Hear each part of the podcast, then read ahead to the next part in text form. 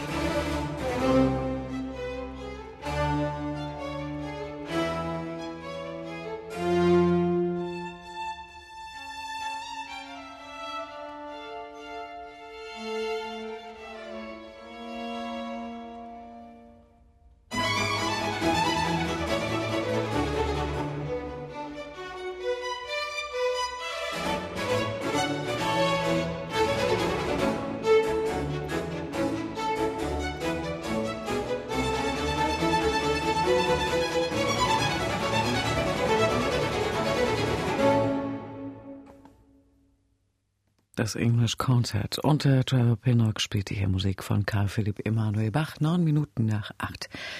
Sie hören MDR Klassik. Heute beginnt er, der neunte internationale Franz Liszt Klavierwettbewerb Weimar Bayreuth. Und zwar mit einem Eröffnungskonzert im Markgräflichen Theater in Bayreuth. Und wir wollen über die diesjährige Ausgabe sprechen mit Professor Gerlinde Otto, die sowohl die künstlerische Leitung innehat, als auch Juryvorsitzende ist. Frau Otto, Franz Liszt ist den meisten von uns allen vor allem als der große Tastenlöwe, der Virtuose im Hinterkopf. Aber um bloßes Virtuosentum geht sicher nicht bei Ihrem Wettbewerb. Was ist denn die Verpflichtung, die Ihnen der Name Franz Liszt auferlegt? Na, Franz Liszt ist eine, eine unglaublich vielschichtige Person. Äh, so der Laie denkt vielleicht wirklich immer nur an den Salon und Tastenlöwen.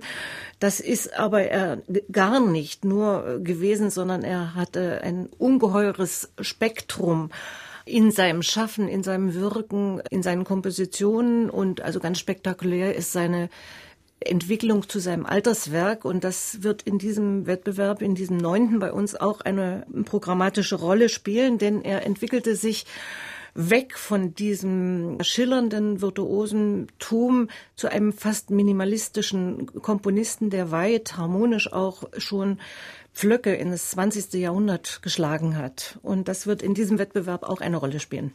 Nun ist es ein internationaler Wettbewerb, noch dazu ausgetragen in zwei Städten. Ich kann mir vorstellen, da gehört ein ziemlich logistischer Aufwand dazu. Wie stemmt man das denn alles?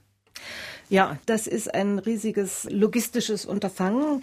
Äh, wir sind aber äh, nicht der einzigste Wettbewerb an unserer Hochschule, sondern es gibt eben noch den kleinen Listwettbewerb für Kinder und Jugendliche. Es gibt den Josef Joachim Wettbewerb für Kammermusik. Es gibt den Sporwettbewerb für junge Geiger. Es gibt einen Gitarrenwettbewerb. Also wir sind sozusagen wettbewerbserprobt und haben auch eine entsprechende Crew, die fantastisch arbeitet. Nun wissen wir ja, Frau Professor Otto, es gibt überall in der Welt tolle junge Pianistinnen und Pianisten. Besonders Asien tut sich da ja immer wieder hervor. Wie muss man sich denn bewerben, um da in die engere Auswahl zu kommen? Und wie werten Sie diese Bewerbungen dann aus?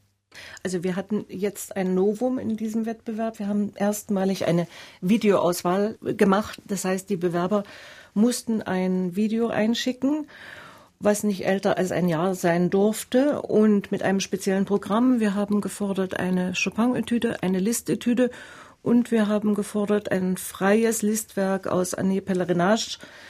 Ja, und anhand dieser Videoauswahl, an welcher erfreulicherweise alle Juroren teilgenommen haben, das ist ja heutzutage kein Problem mehr, über Internet und über YouTube-Kanäle das weltweit anzuschauen, ja, haben wir uns diese Aufnahmen angehört und auch angesehen. Es waren ja Videoaufnahmen. Und dann hat jeder Juror sein Votum abgegeben und herauskam, dass wir uns entschieden haben, 42 Kandidaten einzuladen. Und per Video sieht man dann auch, dass tatsächlich der spielt, den man auch hört. Ist praktisch. Frau Otto, die Kandidaten müssen ja in mehreren Durchgängen ein bestimmtes Repertoire spielen. Was wird da alles verlangt?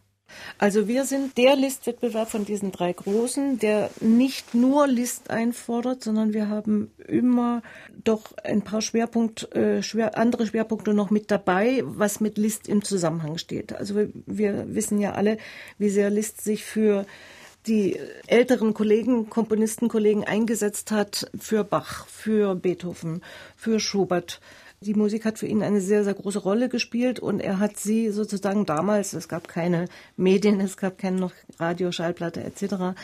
Er hat sie in Konzerten durch Transkriptionen dem Publikum und der Welt bekannt gemacht. Und daran orientieren wir uns in unserem Programm. Das heißt, wir haben eigentlich obligatorisch immer einen Bach dabei in der ersten Runde. Und wir haben auch immer eine Liedtranskription von Schubert dabei weil das ganz außergewöhnlich fantastische Stücke sind, die Liszt äh, sozusagen bearbeitet oder transkribiert hat. In diesem Jahr haben wir, wir haben immer eine klassische Sonate dabei, eine Haydn- oder eine Beethoven-Sonate, weil mit beiden Komponisten hat Liszt sehr viel verbunden. Und in diesem Jahr, da 100. Todestag von Claude Debussy ist, haben wir auch Debussy in der zweiten Runde äh, mit einem frei wählbaren Werk dabei weil es einen Bezug gibt, einen ganz stark erkennbaren Bezug zwischen dem Alterskomponisten Liszt mit diesen minimalistischen Werken und diesen weit voraus schon schauenden, äh, harmonischen und fast atonalen Richtung, weil es da einen starken Bezug zu erkennen gibt zu äh, dem französischen Impressionisten und ganz speziell zu Debussy. Und das haben wir zum Anlass genommen, dieses Jahr auch Debussy mit dem Programm zu haben. Und dann sitzen die jungen Leute da am Klavier und spielen das verlangte Repertoire. Was wird denn konkret bewertet? Wonach beurteilen Sie die Qualität der Darbietungen? Also wir verlangen alles. Eben nicht nur schnelle Finger, das ist Voraussetzung natürlich für sehr viele der virtuosen Werke von Liszt. Wir erwarten hohe Musikalität, hohes stilistisches Verständnis und wir erwarten natürlich einen sehr guten Geschmack und einen großartigen Klavierklangsinn. Also rundum eigentlich alles. Wie aussagekräftig ist denn eigentlich das, was man da erlebt? Ich kann mir vorstellen, dass da sicher einige vor Publikum auch ganz gut spielen, vor einer Jury dann aber das große Flattern bekommen oder sogar verfälscht spielen, weil sie vielleicht dem einen oder anderen Jurymitglied gefallen wollen. Wie kann man sowas vermeiden?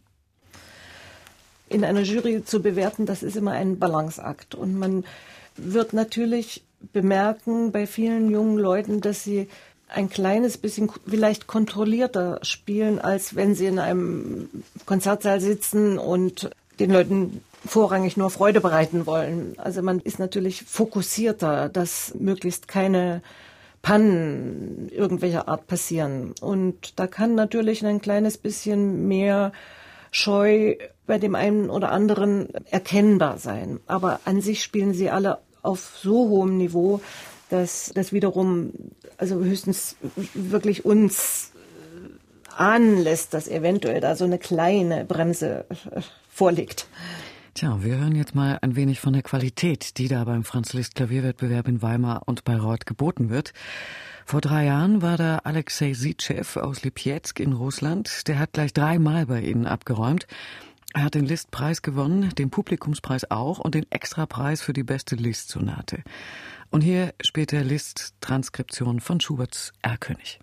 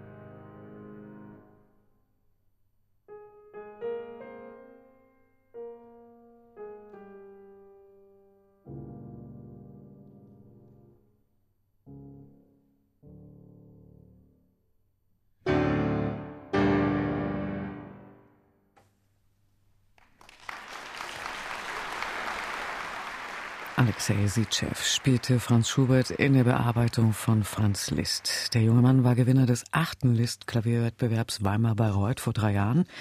Heute beginnt der neunte und wir sind hier bei MDR Klassik im Gespräch mit der Leiterin und Juryvorsitzenden Professor Gelinde Otto von der Hochschule für Musik in Weimar. Frau Otto, der Wettbewerb wird in Weimar und Bayreuth ausgereicht. Zwei wichtige Liststätten.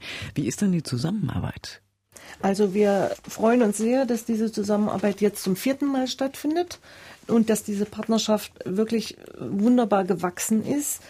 Die erste Runde wird in Bayreuth stattfinden und wir haben dort ganz wunderbare Partner in der Stadt Bayreuth, in der Musikschule Bayreuth, auch in der Firma Steingräber in Bayreuth, die also ganz grandios geradezu den jungen Leuten ein Willkommen bieten und wo die Kandidaten auch üben können. Und nach der ersten Runde wandern wir dann nach Weimar, dann ziehen wir um. Und zweite Runde, äh, Semifinale und Finale werden dann in Weimar stattfinden. Bayreuth natürlich deswegen, es gibt diese engen historischen Bezüge. Liszt ist dort 1886 in Bayreuth verstorben und liegt dort auf dem Friedhof begraben. Aber es ist nicht nur dieser familiäre Bezug, es gibt auch viele Gemeinsamkeiten, stellen wir immer wieder fest, zwischen den beiden Städten Bayreuth und Weimar. Sie sind kleine Städte, sie sind Residenzstädte, die mit einer Fülle von Kultur, in Bayreuth nicht nur Wagner, äh, in Weimar nicht nur Goethe, zu punkten haben. Und insofern äh, befruchtet sich diese Zusammenarbeit äh, zwischen den beiden Städten gegenseitig. Wie viel Teilhabe bieten Sie denn diesen beiden Städten an diesem Wettbewerb? Also an welchen Runden kann da ein Publikum teilnehmen und zuhören? Na, das sind alle Runden sind öffentlich. Das möchte ich also ausdrücklich betonen und auch sehr, sehr herzlich einladen für äh, die Hörer. Also die erste Runde in Bayreuth findet in der, im Richard-Wagner-Saal der Musikschule statt. Die sind alle öffentlich. Wir sind sehr, sehr froh, wenn Publikum kommt und hoffen sehr darauf. Und der Eintritt ist auch bis zum Semifinale frei. Das Gleiche gilt für die zweite Runde in Weimar. Es ist auch möglich dort während, also man muss nicht stundenlang den Wettbewerb verfolgen. Es gibt immer kurze Wechsel. Äh, wenn die, ein neuer Kandidat kommt, kann man den Saal verlassen oder auch dazustoßen. Und zum Semifinale, das ist dann die Hamoll-Sonate von Franz Liszt ähm, am 7. November. Da wird ein kleiner Eintritt verlangt und ich glaube, das ist schon lange ausverkauft und das Finalkonzert, das gleichzeitig dann Preisträgerkonzert ist mit Orchester in der Weimarhalle in Weimar ist natürlich dann das Abschlusshighlight. Tja, und für dieses Finalkonzert in der Weimarhalle haben sie als Dirigenten Christian Thielemann gewinnen können. Einen ausgewiesenen Experten für die Neudeutsche Schule, zu der ja auch List gehört. Das ist für die Teilnehmer sicher ein besonderes Event und Auszeichnung. Wie ist diese Zusammenarbeit mit Christian Thielemann entstanden? Das ist für die Teilnehmer natürlich eine tolle Sache, mit einem so weltberühmten Dirigenten möglicherweise im Finale dann spielen zu können und zu dürfen. Christian Thielemann ist bei uns Ehrendoktor an der Hochschule und es gibt schon seit Jahren eine sehr, sehr gute und sehr interessante Zusammenarbeit mit ihm. Heute beginnt der internationale Franz Liszt Klavierwettbewerb Weimar Bayreuth und wir sprechen mit der künstlerischen Leiterin und Juryvorsitzenden Frau Professor Gelinde Otto. Frau Otto, der Wettbewerb dauert bis zum 9. bzw. 10. November. Dann steht auch fest, wer gewonnen hat. Aus Ihrer Erfahrung, welche Referenz bedeutet dann so ein Preis? Also welchen Stand haben die jungen Künstler dann damit? Also wir haben, wenn ich zurückblicken kann, über die vergangenen acht Wettbewerbe, kann ich ein bisschen stolz feststellen, dass wir immer ein glückliches Händchen hatten. Wir hatten nicht immer, aber meistens haben wir sehr junge, sehr, sehr talentierte äh, Leute gefunden und die bei uns Preisträger wurden, die dann sozusagen von Weimar aus angefangen haben, ihre Karriere zu starten. Also ein Beispiel ist zum Beispiel äh, Olga Koslova. Sie war damals 18-jährig in Weimar, äh, gewann bei uns spektakulär den ersten Preis und hat dann eine riesige Karriere begonnen. War dann Preisträgerin auch in Utrecht und in anderen Wettbewerben. Und da könnte ich einige Namen nennen. Also das hat uns in den letzten Jahren in gewisser Weise ausgezeichnet, dass wir ein äh, offenbar ein gutes Händchen hatten, ein gutes Gespür für wirkliche äh, tolle junge Talente. Professor Gerlinde Otto hier bei MDR Klassik, künstlerische Leiterin und Juryvorsitzende des Franz Liszt Klavierwettbewerbs. Heute beginnt der Wettbewerb und am 9. bzw. am 10. November gibt es dann die Abschlusskonzerte in Weimar und Bayreuth. Frau Otto, haben Sie herzlichen Dank für diese Einblicke.